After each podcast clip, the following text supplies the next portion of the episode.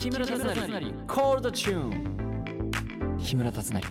コールドチューンもう20回目。木村達成です。えー、もうそんなですか。20回もやりましたか。すごいね。20回。いろんなことがありましたね。ま振り返りはしませんが。えー、5月20日。お。すごいね。5月20日に20回。これはなんかあるよなんかあるな。重大な報告が重大な発表があるかもしれない。ねえよ。えー、木村達成がお送りするコーダチューンですがね。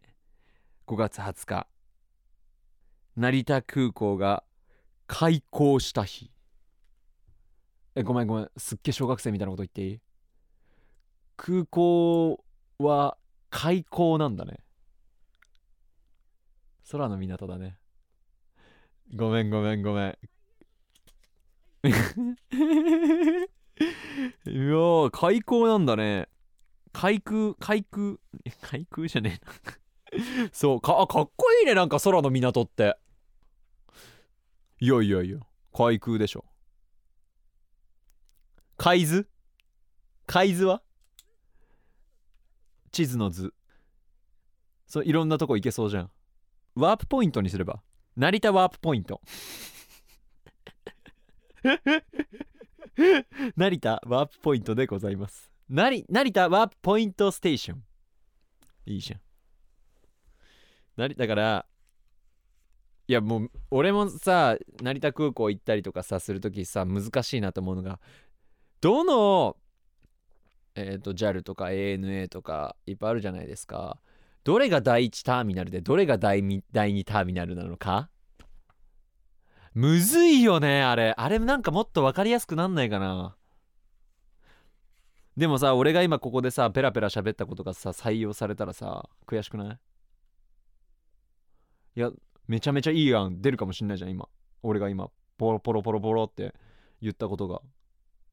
うん。そう。どうだろうね。あれでさ飛行機ミスった人何人もいると思うよ。ああるある。ある方々が今いますけども。え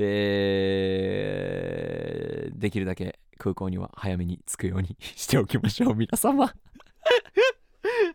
だって今すぐに思いつかないよそんなもん。えー、じゃあ分かった。もちろん無理だけど大体さフライトの時間とかみんな理解してるじゃん。だから1時間から3時間はどこどことか。で3時間から、えー、8時間はどこどこみたいな。でもさ行きと帰りでさフライトの時間違う国とかあんじゃん。そういう時どうすんだろうね。そういう時どうする？この話やめた。第20回目の配信ハピネスこと木村達成のコードチューン最後までお付き合いください。ハッシュタグたつなりコールでつぶやいていただけると嬉しいです。たつなりが漢字でコールがカタカナです。木村達成コールドチューン。木村達成のコードチューン。いや先ほど海外の話したんでじゃあ海外の話しちゃおうかな。これみんなに話したことあるかな？なんかその留学してた時に自分が住んでる場所から学校までバスで30分ぐらいかかったのかな？で僕いつもそのバスに乗りながらこの外の景色をね眺めてるのが好きだったんですよ。コーヒー飲みながら。黄昏てたんですね留学してんなとか。なんかいい感じだないけてんなとかって思いながらいいいいいい感じだないけてんな2回目です。いい感じだなと思いながらね外の景色を眺めて通学するのが好きだったんですよ。である日その学校の近くの友達の家に遊びに行って盛り上がりすぎて気づいたら帰りのねバスの最終終電っていうの一番ラストのバスがもう出ちゃってなくなっちゃってることに気づいたわけですよ。でホームステイとかではないからホストマザーとかそういう方々に心配されることもない。もうルームシェアで4人で住んでたんで。やっぱり帰んなきゃと思って。そっからですね。夜の大冒険が始まりました。僕ねスケボー持ってたんであこの道かなとか思いながらこうまあそれ今えなんで自分で携帯で地図見ながら行けばいいじゃんマップ見ながら行けばいいじゃんって思ったそこの方。ダメなんですそんなんじゃ。Wi-Fi も持ってなかったですからね。Wi-Fi なんていうのは使ってないような状態でもう本当に自分の覚えたての景色で。覚えたての景色ってなんだ。記憶の中の地図を引っ張り出してですねここの景色はこうだったなとかっていうのを思い浮かべながら帰った思い出がありますスケボーで。ああスケボーで帰っていや助けてもらってない。普通に自分でプッシュしながら行って。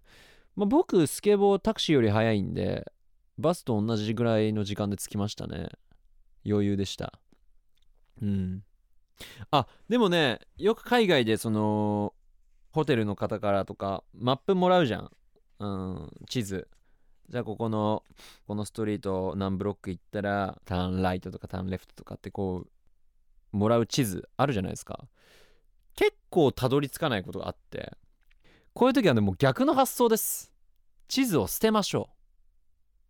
その地図があるから惑わされてた説はありますよ。周りの人に聞けばいいんですよ。でそこで聞くこともドラマですしその海外に行ってる楽しみ方の一つだとも思うんですね僕は。あとはそうですね道に迷うこともそれはドラマだし。あと目的地にたどり着かなくてもまあ最終的には多分たどり着くんだろうけどそこに行くまでの道のりに自分が予想しなかった景色が広がってたりとか出会いが待ってるかもしれないって考えたらそんなものはねえ今捨てた方がいいんじゃないかと思いましたね。やっぱ地図は捨てるべきです。地図なんてものはいらない。いやいる。いやいるんですよ。いる人にはいるんですよ。いらない人にはいらないんです。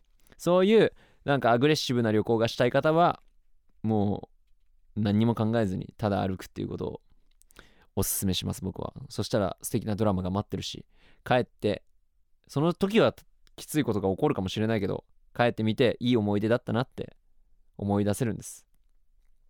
だって自分で携帯とか見返して海外の時の動画画像とか見ててもやっぱとんでもないハプニング起こってる時の方が記憶に残ってますもん。うん。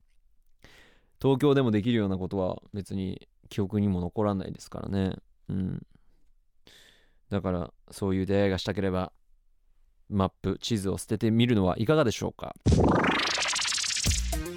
木村達成、コールドチューン。ハピネスこと木村達成のコーダチューンエンディングでございます。あっという間の放送でございました。どうですか？僕の海外の話とかその新たなドラマを作る自分の方法？うん。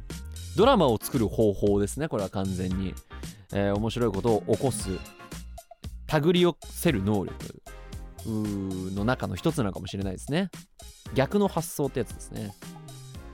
例えばなんかかっこいい靴欲しいんだけどでも自分で今何が欲しいかはわからないって思ってるそこのあなた持ってる靴全部捨ててごらん。結局何かしら履かなきゃいけなくなるから。その時にあこれ履きたいって思う靴が出会えるわけですよ。出会いっていうのは必然なんですね。いいこと言った。木村ちょっと喋りすぎて疲れてきちゃった。この番組は OD プレミアムでも配信しています。さまざまなコーナーでリスナーのあなたと盛り上がっていきますよ。今日はね突撃テレフォンやるぞ！最後に僕からのお知らせです。ミュージカル「マチルダ」にミス・トランチブル校長役で出演中でございます。5月28日日曜日から梅田芸術劇場メインホールにて大阪公演が始まります。そして6月公演パルコ劇場にて太宰治原作「新ハムレット」に出演します。さらにミュージカル「スリル・ミー」に出演いたします。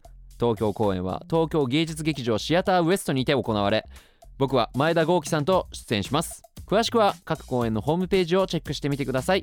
ではまた来週。またね。